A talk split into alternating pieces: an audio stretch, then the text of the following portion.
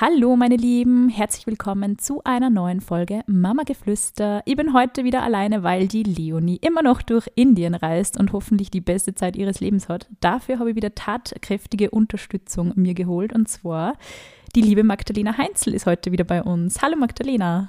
Hallo, schön, dass ich da sein darf, für die Einladung, dass wir es wieder schaffen.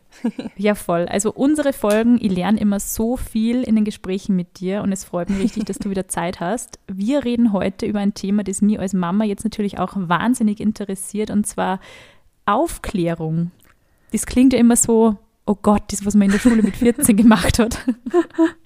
Aber ähm, was ich aus deinem Buch Was kribbelt da so schön so ein bisschen herausgenommen habe, ist, man kann es ja auch schon von Anfang an machen, diese Aufklärung. Man muss es nicht erst mit 14 machen. Genau, also vielleicht muss man zuerst dazu sagen, Aufklärung assoziieren ja die meisten von uns mit diesem einen peinlichen Aufklärungsgespräch, ja. wo dann irgendein Erwachsener, meistens die Eltern oder Bezugspersonen, dem Kind erklären, wie andere Kinder entstehen. So. Oh Gott, ja. Man äh, kann sich vielleicht nur selber daran erinnern, wie das damals war. Ja, genau. Oder eh, das finde ich sowieso eine spannende Frage, weil es wird bei dir anders gewesen sein als bei mir. Und ich glaube, alle, die so zuhören, haben so ihre eigene ähm, Aufklärungsstory. Also wo hat man mhm. Infos über das Thema Sexualität, Beziehung, Liebe, Körperlichkeit, Pubertät und so erhalten?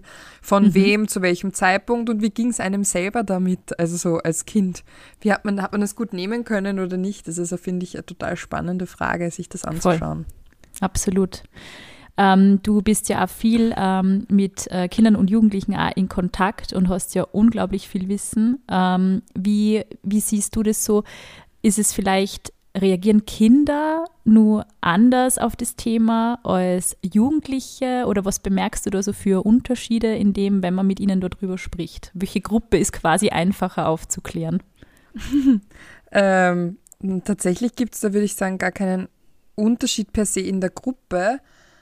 Mhm. Was ich sagen kann als grundsätzlichen generellen Unterschied, das ist natürlich, dass Kinder meistens noch ein bisschen unvoreingenommener an die Sache rangehen. Ähm, die stellen dann halt einfach alles, was ihnen so in den Sinn kommt an Fragen. Also von, äh, was heißt denn ein Kind verlieren? Hat man das irgendwie im Supermarkt stehen lassen oder so? Weil sie schnappen ja so viel auf. Oder äh, warum gibt es Kondome mit Geschmack? Äh, eine Vagina oder eine Scheide kann ja quasi nichts schmecken. also es sind halt super, super spannende Fragen dabei und ähm, die meisten sind, sind einfach neugierig und finden es mega cool, was sich da alles im Körper auch tut in der Pubertät. Bei den Jugendlichen gibt es dann natürlich einerseits schon ein bisschen mehr Charme, äh, aber auch da, die meisten sind sehr froh, dass sie mal alle Fragen stellen dürfen und äh, halt zum Beispiel auch Begriffe geklärt bekommen, die viel als Schimpfwörter kursieren, mhm. ähm, wo man aber oft mitkriegt, dass sie gar keine Ahnung haben, was bedeutet der Begriff konkret. Ich merke nur, es erzeugt Dynamik. Ich kriege ganz mhm. viel Feedback, wenn auch negatives, weil ich geschimpft werde oder so von den Erwachsenen, aber es erzeugt was. Und ähm, das ist das, was ich so von, von Schulen eben mitbekomme aber man kann ja auch viel früher schon anfangen. Also meistens tauchen die ersten Fragen, wenn man so ein bisschen nachguckt, im Bekannten- oder Freundinnenkreis auf. Wenn jemand äh, wieder schwanger wird, dann stellen Kinder ja auch ganz oft Fragen so, hä, wo kommt das Baby, wie kommt es da in den Bauch, hast du das geschluckt oder uh, what happened? Grundsätzlich ist es auch schön, wenn Kinder lernen, dass sie Fragen stellen dürfen und dass sie dann auch Antworten kriegen, dann kommen sie eh immer wieder mit einem Thema und dann wird es auch nicht zu diesem einem peinlichen Gespräch, sondern immer punktuell, wenn halt mhm. quasi wieder so ein Entwicklungsschritt gemacht ist und dann Fragen dazu auftauchen. Mhm. Mhm. Das heißt, wie würdest du jetzt, ich meine, ich als äh, quasi Neo-Mama mit einer äh, einjährigen Tochter, sagst du dann auch schon, man kann sogar schon in diesem Alter ein bisschen anfangen aufzuklären? Also ich weiß ja von dir, dass man eben die Körperteile richtig benennen soll, das ist ganz wichtig, äh, im Sinne einer Prävention. Ähm, was kann man in diesem Altersschritt vielleicht nur so machen an Aufklärung zu Hause? Genau, also generell glaube ich, ist es wichtig, ähm, so die sexuellen Basiskompetenzen zu fördern. Das macht dann auch klar, warum Aufklärung eben nicht nur äh, ein Gespräch ist oder wir erklären etwas und die Kinder sollen es verstehen, weil kognitiv ist man mit einem Jahr natürlich nicht so aufnahmefähig wie mit sieben oder zehn ja. oder vierzehn. Aber man kann Körperwahrnehmung fördern. Das heißt, jedes Bewegungsangebot, ähm, jede Möglichkeit, wo die Kinder sich mit all ihren Sinnen äh, quasi erleben dürfen, so Lust ist bei uns im Erwachsenenkontext immer sehr negativ besetzt, aber ich meine, lustvoll sich bewegen, also diese Freude und diesen Spaß am Erkunden, das haben ja kleine Kinder oft noch, das ist ja auch total schön zu beobachten. Die erkunden und entdecken einfach den ganzen Körper, nehmen alles in den Mund, schauen, wie funktioniert die Welt. Und ähm, je mehr Wahrnehmung die haben im Körper, umso besser spüren sie natürlich dann auch Grenzen bei sich selbst und tun sich tendenziell dann auch leichter, diese Grenzen zu formulieren, wenn sie das äh, vorgelebt bekommen und dann natürlich auch Grenzen von anderen Menschen oder anderen Kindern besser zu achten. Und mhm. das finde ich ist was, was eben nicht nur in der Sexualität später, wenn sie erwachsen sind, wichtig ist, sondern im ganzen Leben. Mhm. Kannst du da Beispiele nennen zum Beispiel? Also vielleicht ähm, ist es dann eher auch wichtig, dass man, wenn die Kinder jetzt alles in den Mund nehmen, dass man dann auch vielleicht das einmal mehr über sich ergehen lässt, wenn sie am Schuh lutschen quasi und dann nicht immer sagt, oh Gott, weh, weh, weh, du das bloß nicht. Oder was, was fallen dir da nur für Beispiele ein? Ich fände es zum Beispiel, also ich finde es, es macht schon Sinn, manchmal so windelfreie Zeiten zu haben. Einfach auch, damit mhm. sie sich zum Beispiel am Genital berühren dürfen oder das nicht sofort zu unterbinden, wenn man merkt, das Kind ruppelt sich irgendwo dran oder so. Mhm. Ähm, sondern zuerst mal ein positives Feedback geben im Sinne von, boah, das fühlt sich gerade richtig schön für dich an und das ist total okay, je nachdem, wie alt das Kind ist. Am Einjährigen würde ich das jetzt nicht so erklären, aber drei, vierjährigen kann man das schon so erklären, zu sagen, mhm. das fühlt sich sicher voll fein an für dich, also positives Feedback Dein Körper ist okay, das, was du spürst, ist okay, aber wir sind, in unserer Gesellschaft haben wir Regeln, soziale Regeln, die kann man jetzt gut oder doof finden, das ist eine Haltungsfrage, ja. aber wir leben mit, mit diesen Regeln und eine Regel davon ist, sich quasi nicht selbst zu stimulieren in der Öffentlichkeit, das heißt, wo kann man das machen? Ähm, du kannst es total gern in deinem Zimmer machen, wo dich keiner stört oder das nächste Mal, wenn du in der Badewanne sitzt und deine Ruhe hast. Also wo gibt es Rahmen, die sicher sind Mhm. Und wo kannst du das ausleben? Und das positive Feedback aus dem Grund, weil meistens passiert es, dass man sagt, pfui, nimm die Hand da raus aus der Windel, das macht man nicht, das ist eklig. Und für Kinder fühlt sich das ja trotzdem schön und kribbelig an von Geburt an, weil natürlich mhm. das neuronale Nervensystem von Anfang an gelegt ist. Die Erektionsfähigkeit ist ab der 16. Schwangerschaftswoche nachweisbar. Ähm, also was sehr Basales. Und wenn man ihnen dann sagt, äh, das ist äh, falsch oder vielleicht auch ähm, eigentlich damit vermittelt, du bist, du bist eklig, du bist dreckig, das macht man nicht, dann kommt die Scham so dazu und deswegen bin ich Fan davon, zuerst positives Feedback und dann die soziale Regel mitzugeben. Und das erfordert aber viel Selbstreflexion von uns Erwachsenen, weil ja. wir dazu tendieren, durch die Erwachsenenbrille die Sexualität der Kinder zu beurteilen. Und wie wir Sexualität definieren als Erwachsene, ist ganz was anderes als wie kindliche sexuelle Entwicklung. Oh. Werbung. Krank sein mit Kleinkind kann zu einer echten Herausforderung werden. Ich weiß, wovon ich rede. Mich hatte es erst letzte Woche so richtig erwischt. Husten, Schnupfen, Kopf- und Gliederschmerzen. Ich hatte es total verschleppt. Es war wirklich nicht lustig. Das Ding ist nämlich, als Eltern eines kleinen Kindes hat man nicht mehr die Möglichkeit, viel zu schlafen und sich auszuruhen, wenn es einen erwischt hat.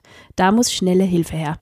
Seitdem sind die Aspirin Plus C Brausetabletten ein absolutes Muss in meiner Hausapotheke. Sie wirken schnell und stark gegen Erkältungssymptome wie Hals-, Kopf- und Gliederschmerzen, effektiv gegen grippale Infekte, Schmerzen und Fieber und enthalten ein Plus an Vitamin C. Die enthaltene Wirkstoffkombination aus Acetylsalicylsäure und Vitamin C wird mit dem Auflösen der Brausetabletten in Wasser freigesetzt und kann dadurch vom Körper rascher aufgenommen werden. Die Einnahme von Aspirin Plus C ist ab 12 Jahren geeignet und natürlich darf der Hinweis nicht fehlen, wenn wir über ein Medikament sprechen sprechen. Über Wirkung und mögliche unerwünschte Wirkungen informieren Gebrauchsinformation, Arzt, Ärztin oder Apotheker, Apothekerin. Ich glaube, es vermischt sich auch dann ganz oft so ein bisschen diese Angst von Eltern, wenn mein Kind das in der Öffentlichkeit oder was weiß ich, in der Kindergruppe oder so macht, ähm, dann könnte es vielleicht, oder in, im Freibad oder so, dann könnte es auch wieder Blicke auf sich ziehen. Und ich glaube, das ist, vermischt sich auch ganz oft mit dem, ich möchte mein Kind ja eigentlich schützen ähm, und nicht, dass es da irgendwie auf sich aufmerksam macht und eventuell auch da den Raum öffnet für irgendwelche Übergriffigkeiten oder so. Also ich glaube, es ist so, ähm, wahrscheinlich muss man da mehr Erwachsenenbildung betreiben bei dem Thema, wie dass man Kinder ähm, so richtig äh, aufklärt irgendwie, sondern mehr die Erwachsenen über dieses Verhalten aufklären. Weil ich glaube, wir sind alle eher nur vielleicht mit, ähm, ähm, mit einer verhalteneren Art und Weise aufgeklärt worden, wie vielleicht viele Kinder jetzt dann 10, 20 Jahre später aufgeklärt worden sind. Mhm. Also es ist halt also eine Generationsfrage wahrscheinlich, also ein bisschen für die Erwachsenen. Manchmal Generation, aber ich finde, es ist auch so, also man kann manchen pädagogischen Fachkräften zum Beispiel auch keinen Vor Vorwurf machen, weil es einfach auch nicht gelehrt wird. Es wird nicht unterrichtet. Mhm. Wenn du keine Zusatzausbildung in dem hast, dann wird es, wenn überhaupt, nur sehr, sehr oberflächlich angesprochen. Und mhm. überall, wo Menschen zusammenkommen oder auch Kinder zusammenkommen, sind sexuelle Handlungen in irgendeiner Art und Weise erwartbar. Ja, das ist nichts, was äh, dann vom Himmel fällt, sondern das ist erwartbar und es ist wichtig, sich im Vorfeld zu überlegen, wie gehen wir damit um, wie schaffen wir sichere Rahmenbedingungen, was ist unser Verständnis von sexueller Entwicklung, was geht und was geht nicht, gerade jetzt so im Kindergartensetting. Weil da erleben wir das ganz häufig oder ich kriege super häufig Anfragen von Kindern, die zum Beispiel vorm Einschlafen äh, masturbieren. Ähm, und ich nenne das jetzt auch Masturbieren, weil manche Erwachsene halten das nicht aus, ähm, weil sie damit Erwachsenenmasturbation äh, gleichsetzen. Und ich finde es mhm. aber trotzdem wichtig, die Dinge beim Namen zu nennen und nicht Körpererkundungsspielchen oder sich schöne Gefühle machen zu nennen, weil das so verniedlichend ist, ja. äh, weil wir als Erwachsene nicht aushalten. Fakt ist, sie machen das auch zielgerichtet, fühlt sich gut an, mache ich wieder. Sie assoziieren aber natürlich nicht Sexualität wie wir Erwachsene damit. Ja. Ähm, und das heißt, es bräuchte da einerseits in den Bildungsinstituten so viel mehr Aufklärung, so viel mehr Wissen, einfach weil sexuelle Bildung nie trennbar von Gewaltprävention ist. Das heißt, wenn ich das eine mache, mache ich das andere automatisch mit. Mhm. Und das habe ich in meiner Arbeit im Kinderschutzzentrum einfach ganz, ganz oft gesehen und darum ist es, glaube ich, auch so mein, mein Herzensthema, da früh anzufangen. Und weil du sagst, die Erwachsenen müssen gebildet werden, ja, weil auch die Erwachsenen dafür verantwortlich sind, den Schutz von Kindern und Jugendlichen letztendlich ja. sicherzustellen. Und äh, deswegen müssen wir nicht den Kindern lernen, wie sie brav Nein sagen können, wenn wir dann selber nämlich nicht drauf hören als Erwachsene, sondern wie können wir sichere Rahmenbedingungen schaffen, in denen so wenig Gewalt auf allen Ebenen wie möglich überhaupt möglich ist. Mhm, mhm. Und gibt es zum Beispiel ähm, Kinderbücher oder so, wo du sagst, ähm, das macht irgendwie mit, mit Kindern ähm, auch total Sinn, wenn man, ähm, weiß ich nicht, Bücher über den Körper oder so gemeinsam anschaut? Oder wie würdest du ähm, sonst so diese Körperbildung quasi von kleinen Kindern gestalten? Oder wie gestaltest du sie in deinem, in deinem Arbeitsalltag? Also ich finde, bei ganz kleinen Kindern kann man es in jeder Wickelsituation machen, wenn wir quasi Körperteile benennen und das macht man ja oft beim Eincremen so und jetzt cremen wir den Bauch ein und dann vielleicht noch den Popo und die Oberschenkel und so weiter. Die Genitalien werden meistens nicht mitbenannt. Das heißt, das einfach mhm. mitzubenennen wie andere Körperteile auch. Fände mhm. ich schon mal ganz wichtig. Ähm, dann natürlich alles, wo es um so äh, Intimhygiene geht, also so ich mag den Begriff Reinlichkeitserziehung nicht, aber alles, wo es quasi darum geht, dass Kinder äh, selber lernen, wann sie sich entleeren müssen, Blase mhm. oder auch Koten und so, ähm, das zu begleiten.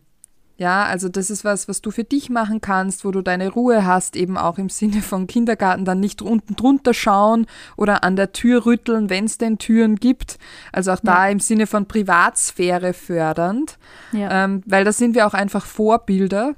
Und ähm, dann sind für viele Eltern einfach Kinderbücher total brauchbar, weil man einerseits sich die Bilder anschauen kann und darüber mit den Kindern ins Gespräch kommen kann oder natürlich sich auch über, äh, man, man kriegt Inspiration, finde ich, wie man sowas kindgerecht formulieren kann, weil das ist oft so die große Herausforderung, das erlebe ich ähm, bei vielen Eltern so, ich will ja, aber irgendwie stresst es mich ganz furchtbar, weil ich keine Ahnung habe, wie ich sagen soll und ich will mein Kind ja auch nicht überfordern. Ähm, und deswegen gibt es ja zum Beispiel auch in meinem Buch, äh, was kribbelt da so schön ist, das Herzstück eigentlich diese 80 Kinderfragen, die wo man so eine Idee kriegt, wie könnte ich das beantworten. Und ich sage nicht, dass das die perfekte Antwort für alle ist, aber man kann sich mal ein bisschen Inspiration holen. Und da gibt es von bis mittlerweile schon coole Körperbücher. Und wenn es eben ganz selbstverständlich auch im Bücherregal neben den Bauernhofgeschichten, den Abenteuerbüchern und so äh, stehen kann, dann äh, vermittelt das eben auch die Offenheit. Du kannst, wenn du Fragen zum Thema Körper hast oder eben auch Sexualität oder so, zu mir kommen. Das, dieses Thema ist bei uns okay. Und das ja wiederum vermittelt diese Offenheit natürlich auch, wenn was Übergriffiges passiert. Ja. Das heißt, wenn Kinder die Sicherheit haben, ich kann darüber reden, dann kommen sie halt auch zu uns Erwachsenen. Das heißt, also auch wenn man sagt, ähm, diese Aufklärung ist quasi schon mal an sich auch Gewaltprävention, dann ist das auch in dem Sinne gemeint, dass die Kinder auch das Gefühl haben, ich kann mit, mit den Themen die meinen Körper betreffen, auf alle Fälle mit meinen Erziehungsberechtigten oder vertrauten Personen sprechen. So ist es auch in dem Sinne gemeint. Genau, da gibt es quasi eine Offenheit über dieses Thema. Wenn ich Fragen dazu stelle, bekomme ich auch eine Antwort. Mhm. Ähm, ich werde da ernst genommen. Ähm, ich kenne auch die Begriffe, die man für die Erwachsene für Genitalien verwenden. Ja. Und das heißt jetzt nicht, dass man keine Kosenamen mehr sagen darf, aber ich finde es wichtig, dass jedes Kind eben weiß, okay, wenn Erwachsene vom Penis, Hoden, Vulva, Vagina oder Scheide sprechen, meinen die das, was ich so und so nenne. Ja? Mhm. Einfach in einem Präventionsgedanken, weil ich es viel zu oft erlebt habe, dass Kinder ganz oft erzählt haben von Übergriffen, aber die Erwachsenen das einfach nicht gecheckt haben, weil es halt äh, nicht die Begriffe waren, die man verstanden hätte. Ja. Mhm. Ja. Ich finde es also spannend, ich habe das jetzt auch schon öfter gehört ähm, von Psychologinnen, dass anscheinend Kinder, denen auch Übergriffe passieren, dass die durchaus ähm, öfter auch darauf hinweisen, ich glaube irgendwie so im Schnitt siebenmal oder so, ja. dass die das benennen, aber die Erwachsenen das oft nicht verstehen. Genau, also es wird vermutlich kein Kind kommen und sagen, äh, der und der oder die und die hat mich sexuell missbraucht. Das sagt kein Kind der Welt vermutlich, ähm, sondern das ist dann halt immer so ein bisschen nicht ganz so auf dem Silbertablett. Und wenn dann eben noch andere Begriffe für Genitalien verwendet werden, die ganz was anderes bedeuten können, dann wird es noch schwieriger. Ja. Und natürlich will, und das verstehe ich auch zum Teil, keiner von uns äh, setzt sich gern mit dem Thema sexueller Missbrauch oder sexuelle sexualisierte Gewalt an Kindern auseinander. Mhm. Und anzuerkennen, dass es aber in unserem nächsten Umfeld sein kann, dass es da Täter und Täterinnen gibt oder eben auch betroffene Kinder, das tut weh. Und das mhm. macht was mit uns, das berührt uns.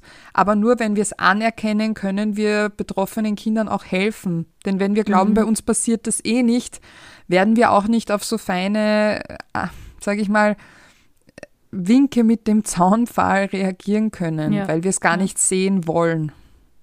Ja, im Schnitt in jeder Klasse sitzen ein bis zwei Kinder, die sexuellen Missbrauch erleben. Das hat mich ähm, sehr betroffen gemacht, muss ich sagen, diese, diese Statistiken, die es da gibt. Ja. Also es ist, ja.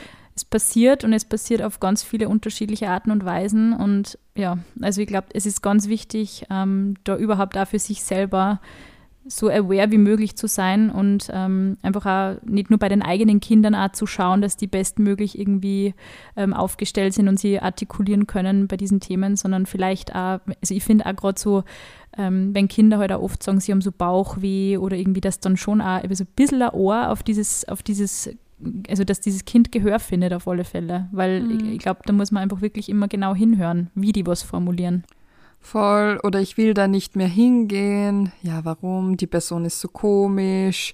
Ah, kann ich mir bei der Person gar nicht vorstellen. Die hat das sicher nicht so gemeint. Also wir sind schnell, wir nehmen Kinder ganz schnell nicht ernst.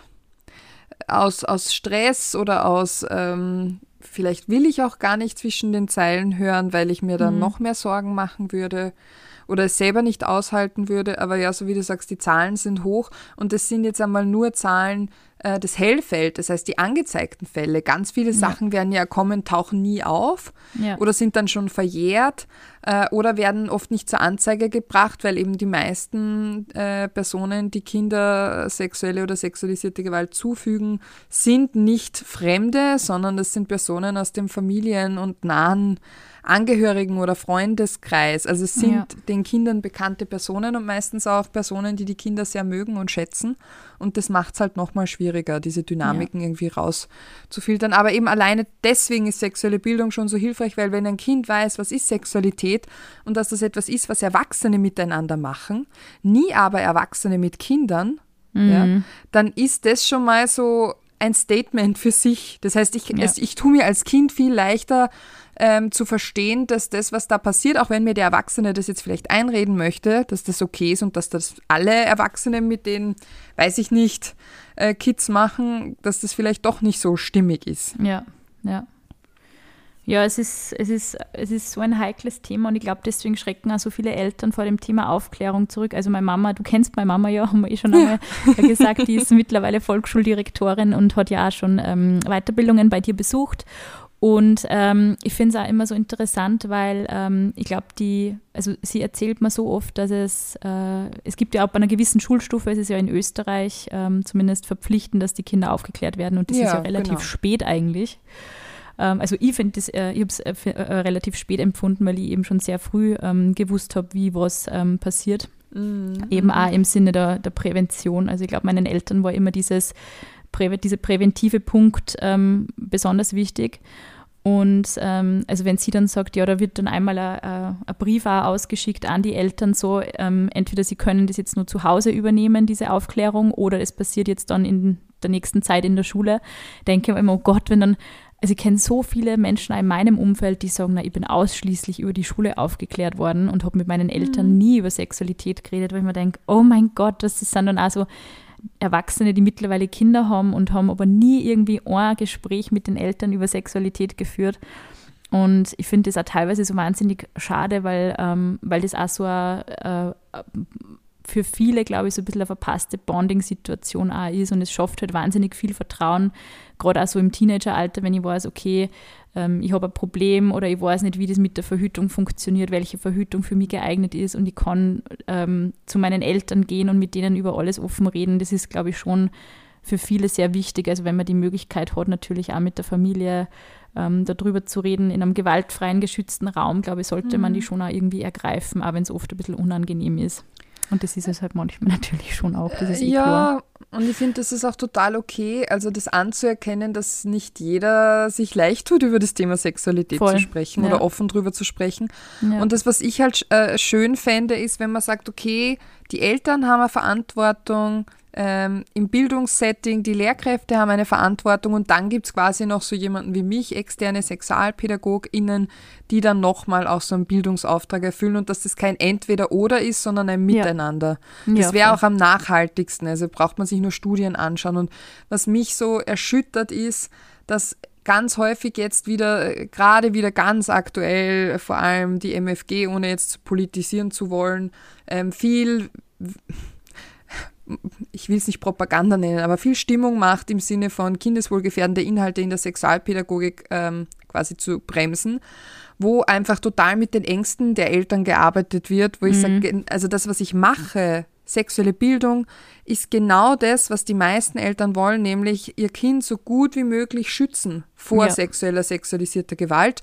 Und wenn ja. ich mir selber mit dem Thema schwer tue, dann ist das vollkommen in Ordnung. Aber im Sinne von einer Prävention müssen wir uns dann überlegen, kann das jemand anderes für mich übernehmen?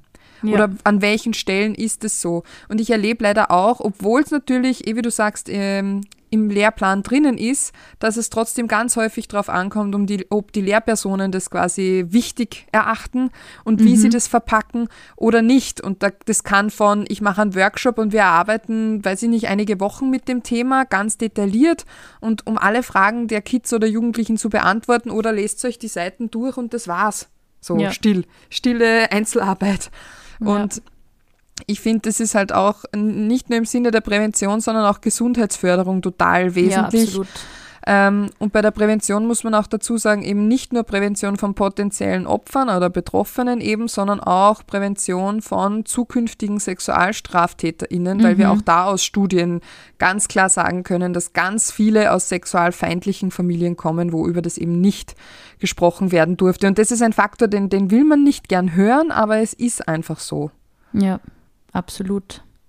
Also gerade also wie du vorher das beschrieben hast, so wenn dann Eltern sagen oder überhaupt Personen im Umfeld sagen, nimm die Hand da weg, das macht man nicht. Ich meine, dann hat man ja assoziiert man ja automatisch schon, okay, das macht man nicht, das ist, wird nicht gern gesehen, wird nicht angesehen, ähm, darf ich nicht machen, ich bin äh, schmutzig und, und es ist, ich glaube, man alles, was man hört und gerade die Kinder und Jugendlichen, alles, was die hören, sie machen es einfach noch. Also ich bemerke das jetzt mhm. im Kleinkindalter, so wenn ich meiner Tochter irgendwas Lustiges irgendwie vormache mit den Händen oder so, sie macht das einfach automatisch schon nach. Also sie die Armen auch Bewegungen nach oder ob das irgendwie Verhaltensweisen sind, wie wir am Telefon mit jemandem reden oder so. Also ich glaube, mhm. das ist mhm. einfach ein, ein riesiger Zeitraum im, im Kindesalter und Kleinstkindalter ist einfach nur Verhalten nachahmen von den Erwachsenen in jeder Hinsicht. Und wenn man dann immer wieder dieses, diese Verbindung herstellt zwischen, okay, diese, Körper, diese Körperstelle, ähm, die ist, wird entweder wegignoriert oder, oder über die darf ich nicht reden, die darf ich nicht anfassen,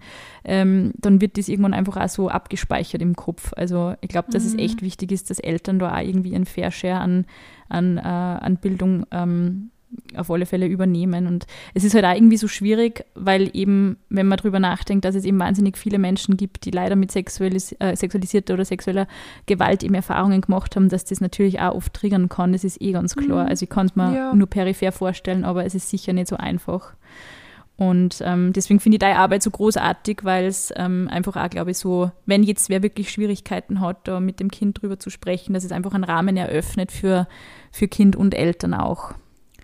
Und ich finde eigentlich, möchte ich die Eltern ermutigen, diese Gespräche selber zu führen, ja. ähm, beziehungsweise Gespräche zu beginnen oder Einladungen auszusprechen, weil man als Elternteil und Bezugsperson ja total gut die eigenen Werte, die einem wichtig sind in dem Thema, und das Thema ist mega wertebehaftet, ja. ohne jetzt zu sagen, die einen sind gut, die anderen sind schlecht, wer bin ich, das zu beurteilen. Aber wenn ich zum Beispiel sage, boah, für mich gehört zur Sexualität zum Beispiel eine Ehe dazu oder Liebe, ist auch ein Wert, ähm, dann werde ich das anders erklären als ich, wenn ich in der Schulklasse stehe. Ich erkläre das meistens recht offen. Also es kann das sein, für manche ist das wichtig, für manche ist das wichtig. Die Personen mhm. entscheiden das selbst.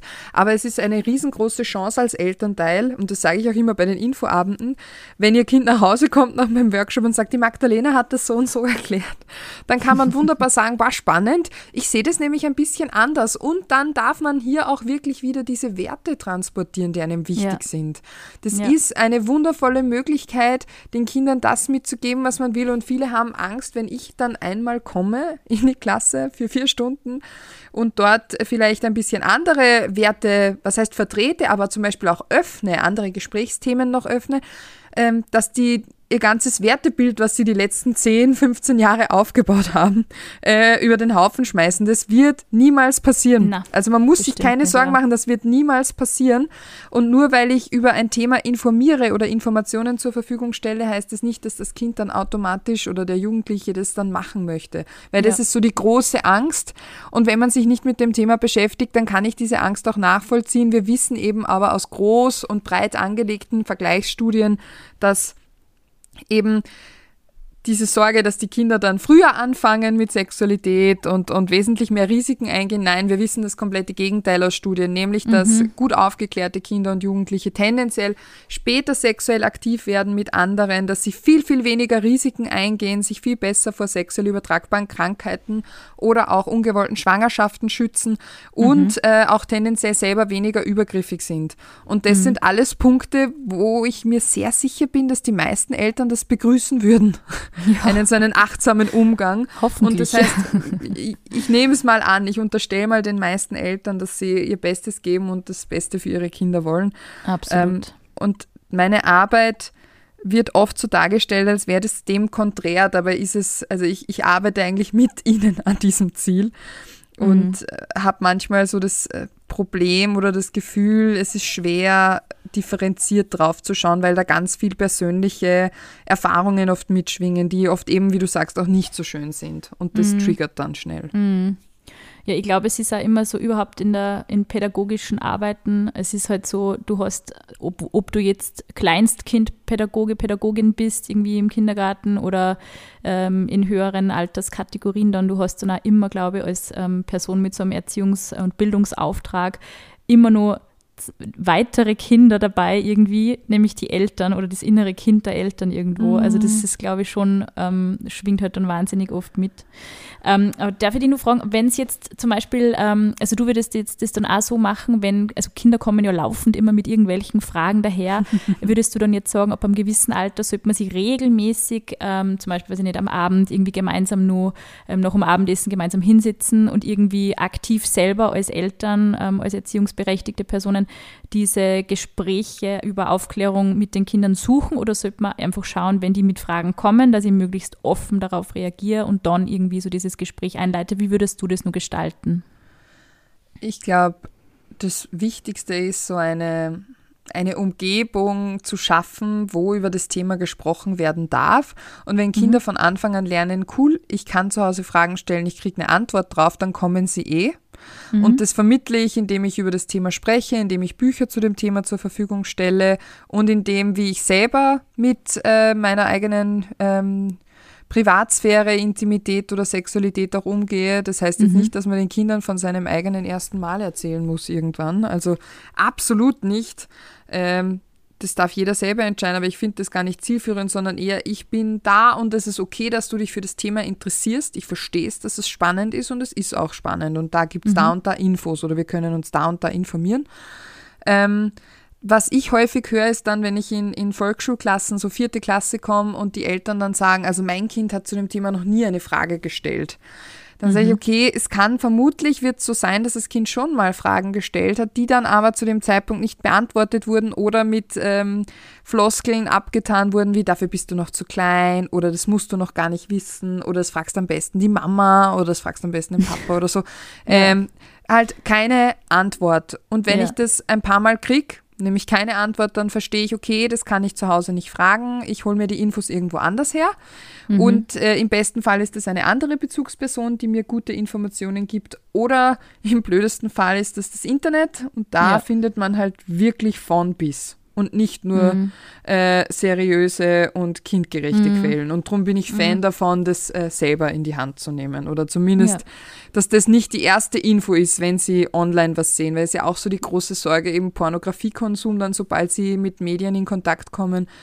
Ähm, Kinder, die vorab schon Informationen über das Thema Sexualität bekommen haben oder vielleicht auch mal gehört haben, da gibt's auch Videos für Erwachsene, wo, wo Schauspieler das nachspielen, für die ist es dann nicht mehr so schockierend und überfordernd und wir können noch so viele ähm, Apps sperren lassen auf den Handys und Sicherheitssachen auf den Handys der Kinder ähm, quasi drauf machen. Sie werden früher oder später mit pornografischen Inhalten konfrontiert werden und dann ist es gut, wenn sie einen Referenzrahmen haben, um das gut einzuordnen, beziehungsweise ja. wenn sie wissen, ich kann zu meinen Eltern kommen, wenn ich was gesehen habe, was mich verstört hat, was ich eklig ja. gefunden habe, was ich komisch gefunden habe und was ich nicht weiß, wie ich es einordnen soll, ohne mich davor fürchten zu müssen, dass mir das Handy weggenommen wird, weil das ist mhm. tatsächlich einer der größten Gründe, wenn nicht sogar der größte Grund, warum Jugendliche sich bei ihren äh, Bezugspersonen oft nicht trauen, wenn sie sowas mhm. zugeschickt kriegen, sich Hilfe Ja, und ich glaube, man unterschätzt es ja immer, was dann so die Dynamik in einer Klasse ist, weil auch wenn zum Beispiel mein Kind selber nur kein Handy hat, irgendwer hat immer eins und irgendwer zeigt immer mhm. irgendwelche crazy Videos her. Das kennt man eh von sich selber wahrscheinlich als ja. Digital Native auch irgendwo. Mhm. Also ich glaube, so gut schützen ähm, kann man sein Kind gar nicht vor digitalen Inhalten, die ähm, ein bisschen schwierig zu interpretieren sind. Nein. Also es ist, glaube ich, unum, also du würdest da sagen, es ist schon wichtig, dass die Eltern da auf alle Fälle auch ihren Beitrag zur Bildungsarbeit äh, leisten im Sinne von Aufklärung. Absolut. Und ich glaube, mhm. es liegt auch voll viel Chance darin. Und ich glaube, viele, viele Dinge, die wir unter Förderung der sexuellen Basiskompetenzen verstehen im Fachjargon, macht sie ganz automatisch. Also machen ganz viele Eltern ganz automatisch. Das ist eben jedes Förderung des Bewegungsangebotes, jedes Bewegungsangebot, jedes du darfst darauf klettern, dich dreckig machen, deinen Körper mit allen Sinnen erfahren. Du kriegst mhm. Antworten auf deine Fragen. Jedes Beziehungsangebot, ähm, jedes emotional begleiten. Also ganz viele basispädagogische Sachen unterstützen da einfach mhm. auch. Und das ist so quasi so ein Zusatzding noch. Wenn ich über das Thema spreche, vermittle ich auch was. Und eben, wie du vorher schon gesagt hast, Kinder ahmen uns nach. Mhm. Wir sind die größten Vorbilder. Das heißt, wie gehe ich mit meinen eigenen Grenzen um? Schaffe ich es, Nein zu sagen? Wie tue ich mit verschiedensten Emotionen? Wie gehe ich mit Wut um? Wie gehe ich mit Angst um? Ähm, wie zeige ich Freude? Ähm, was mache ich, wenn ich das Bedürfnis nach Nähe habe? Also da lernen Kinder so unglaublich viel und das ist eben so diese, ich nenne es mal Hintergrundmusik, die im Alltag dann spürbar wird, die sich aber durchzieht. Mhm. Mhm. Ja. Es ist so ein wichtiges und riesiges Thema. Es ist, ich glaube, man ist einfach auch immer so, so oft ein bisschen hilflos bei diesen Thematiken, weil ich habe selber auch drüber immer nachgedacht, dass jetzt habe ich seit vielen Jahren einen Sex-Podcast mit der ja. Leonie mhm. und ich sitze mit dem Andi so oft da und wir überlegen so, ja, wer macht das am besten? Und der Andi so, ja, du. Und ich denke mir so, ja, aber kann ich das kindgerecht überhaupt transportieren und wie machen wir das? Und, und ich bin ja auch voll der Fan, dass das einfach, ähm, dass äh, wenn man in einer ähm, partnerschaftlichen ähm, Beziehung erlebt, gemeinsam mit dem Kind im Haushalt, dass auch beide Personen dann auch irgendwo ihren Beitrag dazu leisten, ähm, mhm. da ein Kind bestmöglichst irgendwie ähm, aufzuklären. Und ich habe immer gesagt, wir schauen einfach mal, in welche, welche Interessen sie da äußert und wie das läuft. Aber eben auch Körperteile benennen ist bei uns auch immer ganz, ganz wichtig, also von Anfang an. Und ich glaube, das Interessante ist, ich meine, unsere Tochter ist jetzt knapp ein Jahr und man glaubt immer, sie kriegen so viel ja gar nicht mit, aber das stimmt einfach nicht. Also es ist, hm es ist so spannend, wenn man ein paar Mal so, also jetzt haben wir gerade aktuell äh, immer am Licht aus- und einschalten. Das ist eine unglaubliche Faszination für, für Licht, äh, ist jetzt gerade bei ihr vorhanden. Und wir haben das, ich habe am Anfang gedacht, sie checkt das mit dem Lichtschalter eh noch nicht, da war es so knapp äh, 10, 11 Monate. Und sie hat an einem Nachmittag, sie hat dann kapiert, wie das geht und seitdem kann sie das. Also das ist so, das passiert, mhm. dieser Fortschritt passiert Diese Lernkurve, einmal. ja. Genau, und auf einmal ist das da.